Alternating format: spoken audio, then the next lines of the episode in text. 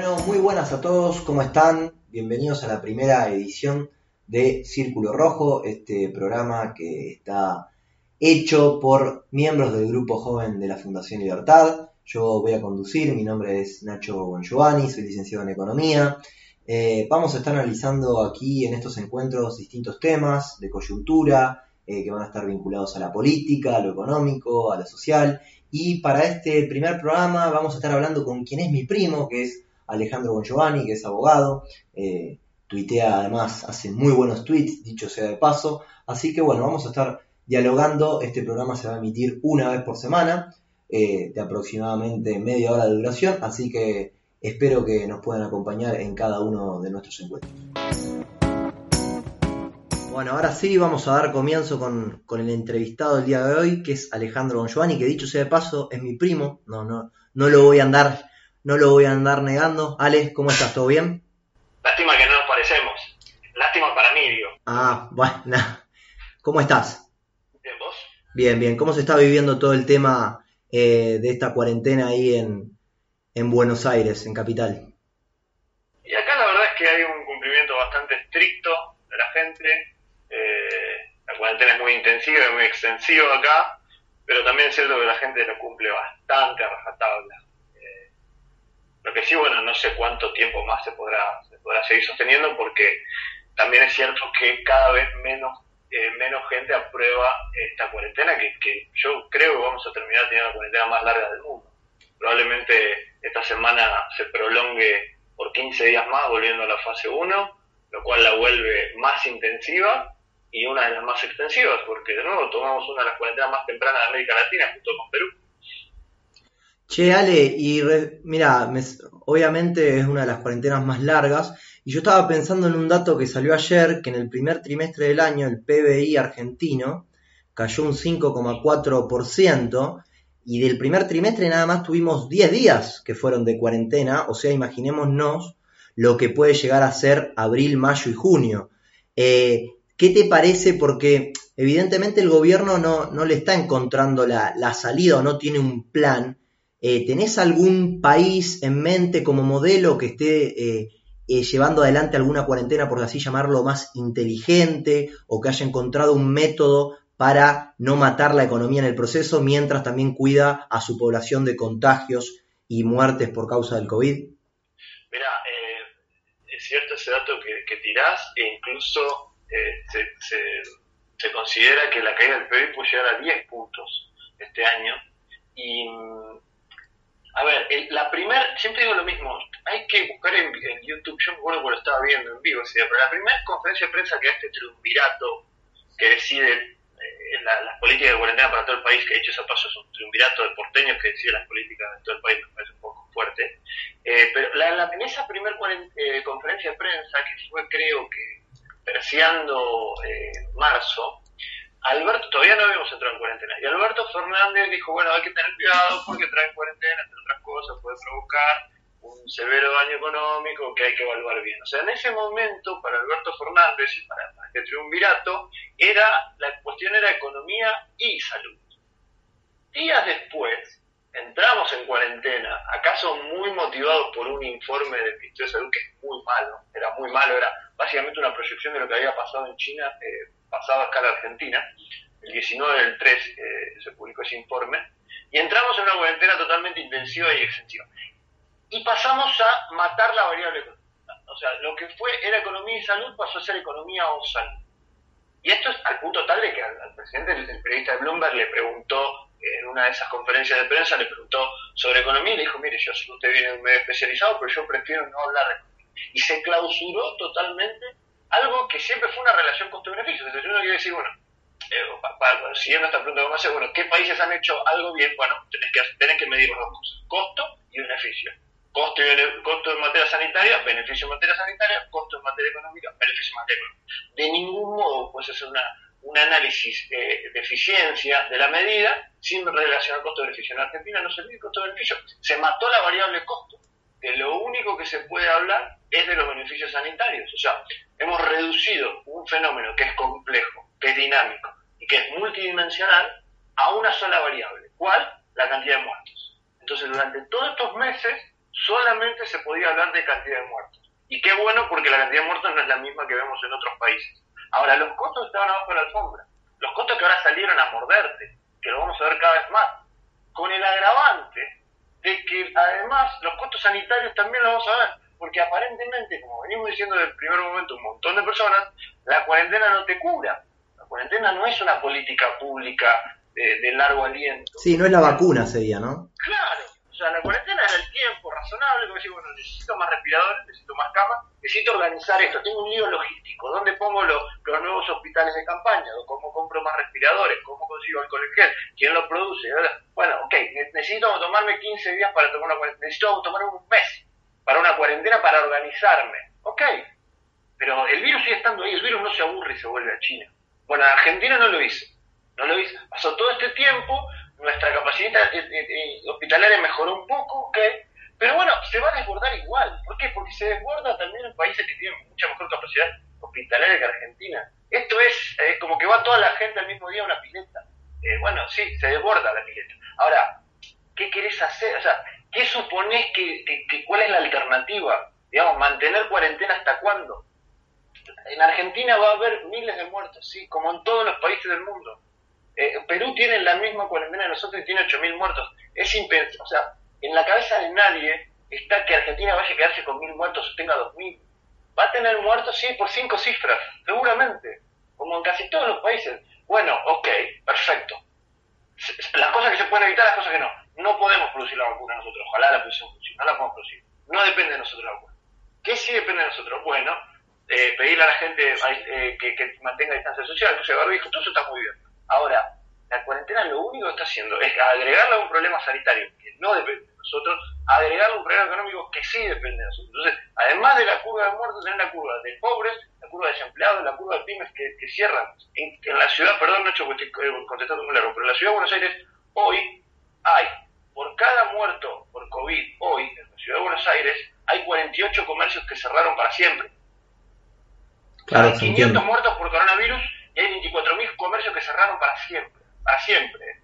No es que cerraron, abro el mes que viene, no, cerraron para siempre. Ponele que de esos 24.000 comercios dependen tres personas por comercio. Tres personas. Bueno, saca la cuenta a la gente que estás arruinando. Claro, como, como para meterle a ver un título, o sea, el, básicamente con la cuarentena el COVID no se volvió, la, a ver, el virus no se volvió a China y en el mientras tanto mataste la economía. Mataste la economía que ya venía mal, ya, bueno, todo está bien, que la economía ya venía mal, pero la, empeoraste muchísimo más. O sea, literalmente, la gente cierra para no volver a abrir.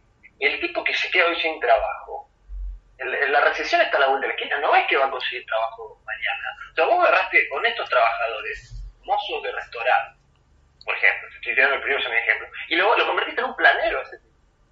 ¿Por qué? Y bueno, porque no va a abrir otro restaurante mañana. Porque, porque por ejemplo, gastronómico se, hizo pelota. Entonces, el mozo restaurante que tiene 20 años de antigüedad trabajando en restaurante, se quedó sin trabajo porque no hay más restaurante. ¿De qué va a trabajar ese tipo? Nada, le, vas a dar una tarjeta de ANSES y le vas a decir que te vaya a, gestionar la IFE. Que la IFE además se derrite como un helado al sol. La IFE empezó siendo. Eh, el dólar estaba 80 pesos con la primera IFE. 80 pesos, o sea, es realmente trágico lo que está haciendo realmente trágico. Y lo que es más trágico es la perversión de que no se puede hablar de esto. Al principio no se podía hablar de esto, porque parecía que estabas del lado de la muerte. Que, o sea, parece que hablar de economía es ponerte del lado de la muerte. Hola Ale, Juanma Redolfi te saluda, ¿cómo andas? ¿Qué haces, ¿Qué haces Juanma? ¿Todo bien? Todo en orden. Hace 80 días más o menos te escuché decir, Ale, que la cuarentena era justamente, el extendimiento de la cuarentena era la no política sanitaria. Hoy en día, ¿seguís opinando lo mismo? Bueno, claro, sí. O sea, la cuarentena es el tiempo que vos te tomás para la política sanitaria. Entonces, bueno, a ver, mi política va a ser, yo pienso primero abrir estas actividades, después abrir estas otras, voy a hacer testeos focales. Bueno, dicho sea paso, el core del problema es que Argentina no testea bien y de manera extensiva, pero voy a testear de estas maneras, voy a testear de estas maneras, desde acá. Eh, voy a tener una fase que va a ser así, que va a, después vas a tener una fase que va a ser allá, y así voy a ir abriendo. Mientras tanto, voy a, armarme logísticamente de esta manera, los respiradores acá, pum, La, la, cuarentena es el respiro, te va a decir, che, paren todo, esto es nuevo, quédense un rato en su casa, quédense unos días en su casa, déjenme ver qué tengo, déjenme ver qué necesito, y voy a diseñar un plan. El tiempo para tomarte el plan, es parar la pelota y levantar la cabeza. Bueno, acá no fue. Acá no, no hay un plan. No hay un plan, pero, no lo preguntan los periodistas. Dicen, ok, ¿cómo imagina que esto va a ser el, cómo va a ser el mes que viene? Bueno, no sé, iremos viendo. Pero no es un demo, yo tengo un negocio, tengo que decidir si pago impuestos o no pago impuestos, si cierro la persiana o no cierro la persiana. Si despido a alguien, bueno, no puede despedir a nadie porque estoy por letra. Necesito tomar decisiones para mi vida. Necesito ver si, no sé, contrato a alguien para que venga a ayudar a mi hijo que tiene problemas en la escuela o no. Necesito, dígame qué hago. Eh, ¿Qué va a hacer? No, bueno, no sé, vamos a ir viendo. No hay plan. Es, lo mismo que pasa con los dormidos. no hay plan. Hay un deseo de que esto sea lo mejor posible. Ni siquiera te dicen cuáles son los, parámetros de éxito. O sea, che, tener 5.000 muertos sería un éxito. Tener 50.000 sería un fracaso. Bueno, ok, entonces es el rango. No, no nadie dice nada. No, hay, no, no se manejan con datos. No se manejan datos. ¿Por qué? Porque igual que en la economía, cada vez que han tirado datos se han, han, han pifiado. Y han pifiado feo, por rango feo. Entonces han preferido no dar datos. Lo trágico es que los científicos hayan entrado en eso. Los científicos que son más políticos que científicos. Porque los científicos te tendrían que dar datos, no te los dan. Entonces, es, la cuarentena es simplemente pedir el alargue, pedir el alargue, pedir el alargue. Y después de la cuarentena, ¿qué te van a decir? Que la culpa es tuya. ¿Por qué? Porque ya no, hay más cuarentena, porque vos pediste que se acabe la cuarentena. Entonces todos los infectados y todos los muertos van a ser culpa tuya. Culpa tuya, pero vos si no, digo, de la sociedad. El gobierno se va a lavar las manos. Ale, y con esto que estás diciendo, estás hablando un poco de lo que sería la empatía que tendrían los dirigentes con la sociedad, porque al principio de la cuarentena había un alto respaldo por parte de la sociedad con esta medida, ¿no? O sea, ahí creo que el problema era que no, no era solo el problema de la oferta de, de, los políticos o los gobernantes diciéndote te doy cuarentena porque te protejo, sino que ahí el problema eh, mayor creo que era la demanda, que eran los propios ciudadanos pidiendo esto. Pero como bien vos decías, esto ya cambió, pero el problema de fondo, que es que no hay un plan, hace que justamente sigamos más o menos con los políticos ofreciéndote lo mismo que te ofrecieron al principio, pero ya 90 días después. Entonces, digo, ¿cómo, a ver, qué responsabilidad tiene entonces la sociedad en esto, ¿no? Porque vos por un lado tenés a los políticos que capaz que, como vos decías, en Buenos Aires vuelven a, fase 1 por 15 días o lo que sea, y hay comercios que capaz que no aguantan 15 días más cerrado. ¿Qué, tiene que hacer la sociedad? Un día lo escuché hablar a, a Sebrelli, eh, habló de, desobediencia civil. Que, eh, hablame un poquito de esto. Eh, ¿qué, te parece esa cuestión? La desobediencia civil es una institución hermosa. no la puede rastrear hasta, hasta Sócrates o hasta, hasta el mito de, Antígona, de Sófocles. ¿no? Es decir, respeto al Estado de Derecho, respeto, la, respeto la estructura legal, no, es que quiero anarquía ni quiero contrariar a, un Estado. Ahora, creo que esta ley es injusta, por lo tanto, no la voy a respetar a sabiendas de que, eh, de que va a tener un castigo que voy a asumir. Eso es lo que hace Antígona. Bueno, no voy a contar Antígona porque pertenecemos mucho, pero eso es lo que hace Antígona y, ella misma viola una ley y entierra a su hermano, el que no podía enterrar, y, se somete al, juicio del dictador. Y eso es lo que hace Sócrates. Digamos, bueno, ok, dame la cicuta, yo no me voy a ir de acá, dame la cicuta, a pesar de que sus discípulos le habían eh, asegurado una vía escape. No, no, yo me someto a la ley y me tomo la cicuta y se, se, suicida. Eh, lo que me parece bien es decir, bueno, a ver, no voy a cumplir con esta cuarentena, no la voy a cumplir, voy a salir a trabajar si quiero trabajar, voy a salir a circular si quiero circular. Eh, y, y, algo de eso ya está viendo, depende, depende de nuevo la jurisdicción y depende de la necesidad de cada persona. Sí, exacto. Eh, pero, pero es difícil también criticar a la, a la gente porque, a ver, se supone que los funcionarios en esto deben saber más que la gente. No puede ser que vayan atrás de las personas. Entonces, voy a decir, hay mucha gente que puede pensar que la cuarentena cura. Y bueno, si, qué sé yo, si estás trabajando todo el día, tenés que cuidar a tu familia, o sea que encima te vas a poner a leer papers sobre un virus. No, o sea, no le puedes pedir eso a la gente. Entonces, hay gente que pensaba que esto era una cosa estacional, que piensa, la gente no sabe tampoco cómo funciona ni siquiera la gripe común, entonces esto es interesante, la gente no sabe que se mueren más de 30.000 personas por año de gripe común, no lo sabe, ¿eh? Y de la gripe común tenemos vacunas, o sea, eh, la gente ignora que la gente que, lo, que los viejitos después de cierta te morís de estas cosas, ¿sí? Te morís de gripe común. Eh, pero ¿qué le vas a andar diciendo a la gente? Che, hacete experto, como ha hecho el gobierno con algunos rubros. Tráiganme un plan de cómo sería para ustedes abrir de manera segura flaco, vos dale el plan. ¿Por qué es que los peluqueros se pongan a, estudiar epidemiología para darte un plan para que vos puedan abrir la peluquería? Decirle vos qué normas tienen que cumplir y dejarlos abrir. Eh, entonces, más que la gente, que es cierto, yo igual tengo, tengo, me molesta mucho también la gente que, que no le está pasando mal y que no piensa en la gente que sí le está pasando mal. Me refiero, sos empleado público, te pagan tu sueldo todos los 30, estás contento, trabajas en una multinacional, te siguen pagando el sueldo, estás bien y me parece bárbaro, pero digo, no le quieras, no le quieras transferir los costos al que no puede. Dicho sea paso, no vi nadie quejándose de que, lo, de que circulen los, los, muchachos con Rappi o Pedido Yahweh o Globo. Digamos. Eso, eso todo el mundo quiere que trabaje. Bastante interesante. Eh, pero, pero más que la gente, yo digo, esperaba algo más de la clase política, esperaba algo más de los medios. La verdad que el tratamiento de los medios es.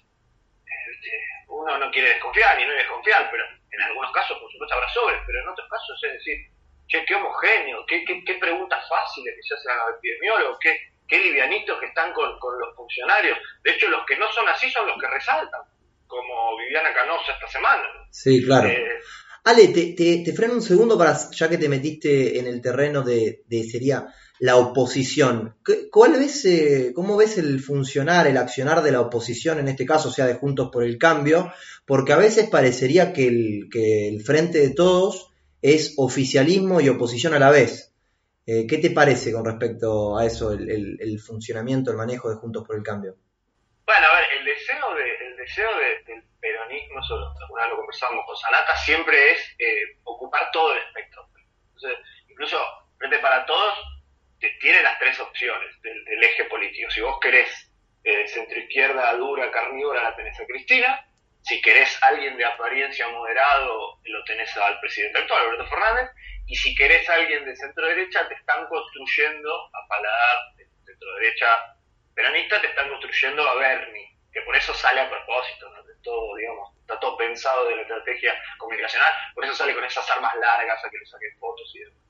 Eh, ahora, el deseo también de, la estrategia del Frente para Todos, para mí, es romper o, digamos, profundizar eh, la interna que hoy hay en Cambiemos. Más que en Cambiemos, en, además de en Cambiemos, en el PRO. Donde vos tenés una ala más recostada por, por, algo un poco más disruptivo, como es Patricia Bullrich, y un ala más recostada que hoy mantiene el poder y caja y función pública como es la de Horacio Larreta, que está muy cerca de Alberto Fernández en todo lo que tenga que ver con la cuarentena. Entonces uno dice, ok, ¿está cerca por cuestiones ideológicas o está cerca porque al, al, tener la responsabilidad de gobernar el distrito más, más eh, importante del país, también es cierto que, están asustados, como todos los, funcionarios que tienen eh, a cargo el Poder Ejecutivo? Porque además confluye con el problema de que la ciudad de Buenos Aires eh, linda con, con, la provincia y se pueden sin mucho problema, eh, mm, mira, iba a decir una expresión que queda fea, de tirarse con muertos, pero queda menos similar, se pueden pasar problemas logísticos muy fácilmente, ¿no? Se pueden, eh, sobre todo la provincia puede dañar mucho a la ciudad si es que no, no, no juegan con, eh, con cierta sincronización. Entonces, hasta qué punto, eh, qué, qué, termina siendo el PRO no lo sabemos, yo creo que están en ebullición eso, veremos qué, qué liderazgo emerge. Eh, por supuesto, en materia de pandemia uno ve a Horacio Rodríguez Larreta muchísimo más cerca de Alberto Fernández de lo que, de, de, lo que se diferencia, por ejemplo, con Villa Ale, bueno, muchísimas gracias, fue clarísimo tu análisis, tocamos varios de los temas y gracias por haber estado en el, en el primer programa, te lo agradezco mucho. Gracias a ustedes y felicitaciones por esta nueva iniciativa. Abrazo. Bueno, ahí bastante claro el análisis que hacía Alejandro Giovanni. Creo que habló muy bien del rol de la. El, rol que está teniendo ahora la oposición, cómo se está manejando eh, el oficialismo y demás. Así que bueno, vamos a meter una cortinita y vamos a pasar al último bloque. Bueno, ya vamos retomando con el último bloque de nuestro encuentro. Vamos a estar ahora charlando con uno de los coordinadores del grupo joven, que es Juan Marredolfi. Vamos a estar hablando de un tema que creo que es fundamental para el mercado aéreo argentino, que es la salida de la TAM, la empresa chilena. Tengo entendido, Juanma, que la TAM es, se ha ido de Argentina nada más y no ha tomado esta decisión en otros países de, la región donde opera. Así es, Nacho. Eh, la TAM ha decidido irse del mercado aéreo argentino luego de estar 15 años operando en este mercado y ha dejado 11 aviones menos volando en nuestro, en nuestro espacio aéreo y más de 1.700 personas sin empleo, sin trabajo. Em, la, decisión de la TAM pareciera ser que la gota que rebalsó el vaso y que hizo tomar esta decisión fue eh, la explosión del coronavirus junto con la intención del gobierno de expropiar Vicentín. Sin embargo, que, todos sabemos que eh, la pandemia del coronavirus a los que más le ha pegado son a las empresas aéreas y también a, las, a las cadenas hoteleras. Lógicamente, lógicamente por la reducción del servicio aéreo y por la reducción del turismo, pero también tengamos en cuenta que otro de los factores importantes, además del beneficio político, del favoritismo político por Aerolíneas Argentinas, empresa que pierde entre 2 a 5 millones de dólares por día, es decir, un total de 2008 de entre 5.800 millones y 7.000 millones. Además de eso... A la fecha, o sea, a la fecha la aerolínea argentina ha perdido eh, más de 6.500 millones de dólares. Desde que se establece en el año 2008 hasta ahora, 2020, eso es lo que ha perdido. Y más, te tiro un dato. El año que más perdió Aerolínea de Argentina fue en el año 2012, si no me estoy confundiendo, que perdía 2 millones de dólares diarios. Exacto, exacto. Dependiendo la, la estimación, van ronda entre esos dos números. Pero además de esto y además de las fuertes trabas sindicales, lo que hizo que, que la TAM se tenga que ir fue eh, que el gobierno le prohibió recortar los salarios eh, y, los gremios aeronáuticos le prohibieron recortar los salarios un 50% durante la crisis, lo cual terminó concluyendo en el despido de 1.700 personas. O sea, básicamente lo que estaríamos diciendo es que, eh, a ver, obviamente la situación económica para, todo para todos los rubros es súper delicada, más para las empresas aéreas, dijeron, che, te ofrecemos pagarte 50%, eh, los gremios y el gobierno se opuso a esto, entonces termina yéndose y quedan 1.700 trabajadores en la calle. Exacto, exacto. En fin, es eh, el mismo Estado el que termina perjudicando a la gente a favor de una empresa estatal que, eh, pongamos aerolíneas en números, ya dijimos cuánto pierde, pero en el informe presentado por el Grupo Joven de Fundación Libertad hace un, hace un año, eh, se determinó que la aerolínea argentina, aerolíneas argentinas es un 41% menos productiva que las empresas aeronáuticas de, la región. Exacto. Los pilotos de aerolíneas argentinas vuelan eh, un 21% menos de días que los demás pilotos y la tripulación de la aerolínea vuela un 15% menos de días que los demás pilotos. Además, lógicamente, eh, el mercado aéreo ha perdido competitividad porque recordemos, si bien el gobierno de Macri fue un gobierno que dejó mucho que desear en temas económicos, eh, cómo trataron el mercado aéreo argentino fue bastante bueno debido a que hubo un mejoramiento en la competencia para 2019. Bueno, es que hay una guerra, hay una, una guerra justamente de aerolínea argentina para con el resto de las aerolíneas, incluidas en estas las low cost, que son una competencia directa, pero que en definitiva creo que siempre eh, los que salimos perjudicados somos todos los argentinos o los argentinos que, que pueden acceder, a, que, o sea, la gran cantidad de argentinos que antes no podían viajar y que ahora lo han podido hacer gracias a estas empresas low cost que ofrecen pasajes bastante más baratos que lo que puede ser un pasaje por, por aerolínea o por otra compañía eh, de, más grande, si se quiere. Exacto, sí, sí, es más, en 2019 la cantidad de viajeros de cabotaje fue de 16 millones, el mercado se repartió un 68% para líneas argentinas, un 18% para la TAM, un 8% para Flybondi, que es la primer low cost argentina, un 7% para Norewian y el 1% restante entra Avianca, Andes y JetSmart. Pero ahora con la salida previa de Norewian, la salida previa de Avianca y ahora la salida de la TAM, el mercado de pasajes no low cost queda monopolizado por líneas argentinas y lógicamente esto trae un peor, un peor servicio y una mayor precio. Perdón. Sí, no, claro. Eh, en definitiva, tipo, para si lo ponemos en un título, eh, ganó la cámpora y perdió el turismo nacional, ¿no? El turismo, el turismo argentino. Sí, totalmente. Ganó el Estado y perdió, perdió la gente. Y yo vi un título otro día. Eh, parece que volar es un lujo de ricos financiados por los pobres, justamente por el accionar del Estado. Y déjame terminar con un ejemplo. Eh, durante el monopolio de líneas argentinas previo a lo que sería un poco más eh, la competencia en el mercado que se dio durante los últimos años, eh, había pasajes em, que operaba solamente líneas argentinas de Buenos Aires a Catamarca que llegaron a valer más que un pasaje a Miami. Una locura. Una locura. Exactamente. Bueno, Juanma, muchas gracias por toda la data. No, gracias a vos, Nacho.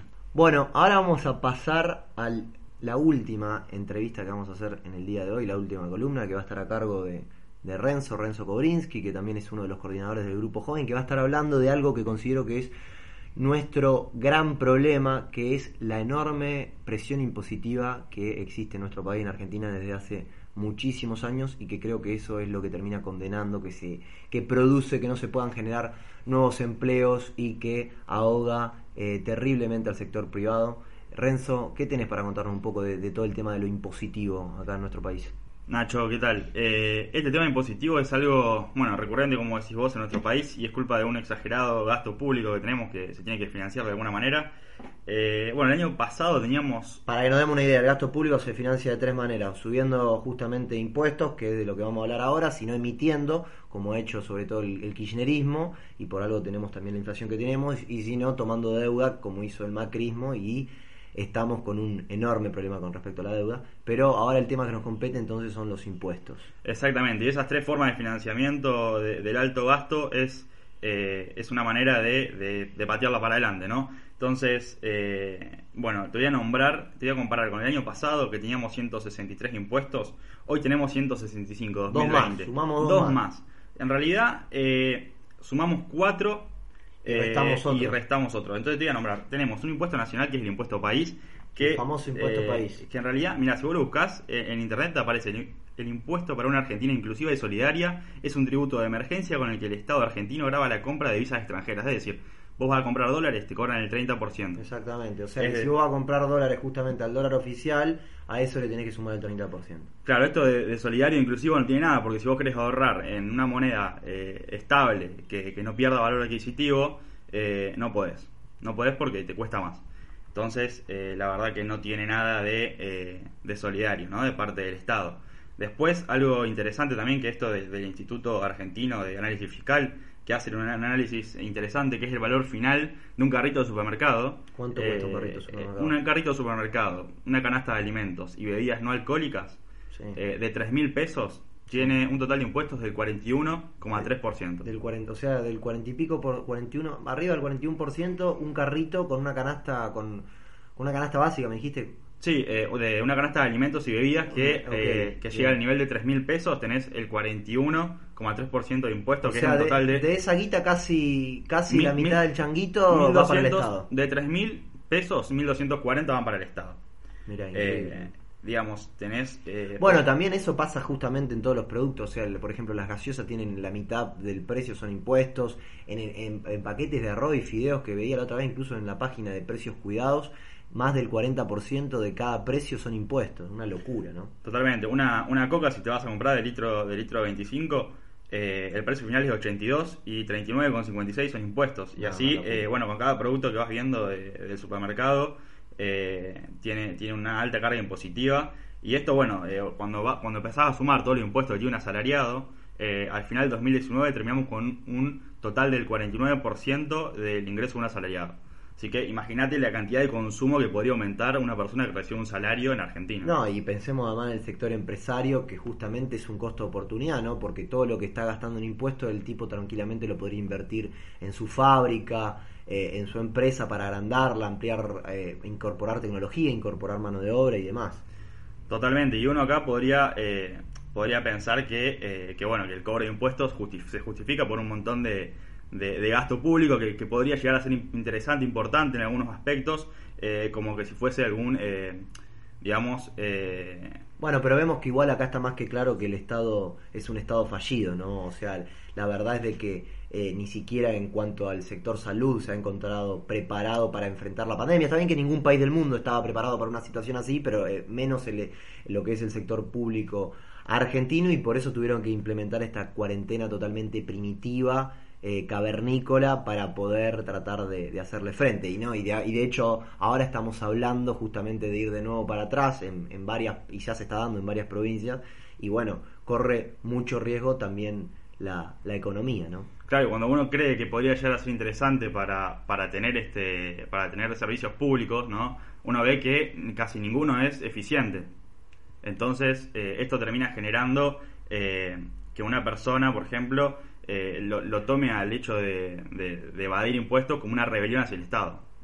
Sí, sí, sí, eso puede ser y además eh, justamente es la típica frase que uno dice que nosotros tenemos impuestos nórdicos y, eh, un, y servicios públicos africanos. Pero bueno, Renzo, muchas gracias por tu análisis. Es algo que todos los argentinos y sobre todo la clase política teníamos que tomar nota y de una vez por todas bajar el gasto público para así poder bajar los impuestos. Bueno, bueno, y ahora sí, llegamos al final de nuestro encuentro. Estuvimos charlando de los principales temas de, los últimos días, la salida de la TAM, la alta presión impositiva que hay en Argentina. Eh, hablamos también con Ale Giovanni del panorama político y social. Así que los esperamos a todos nuevamente en una semana para otra edición de Círculo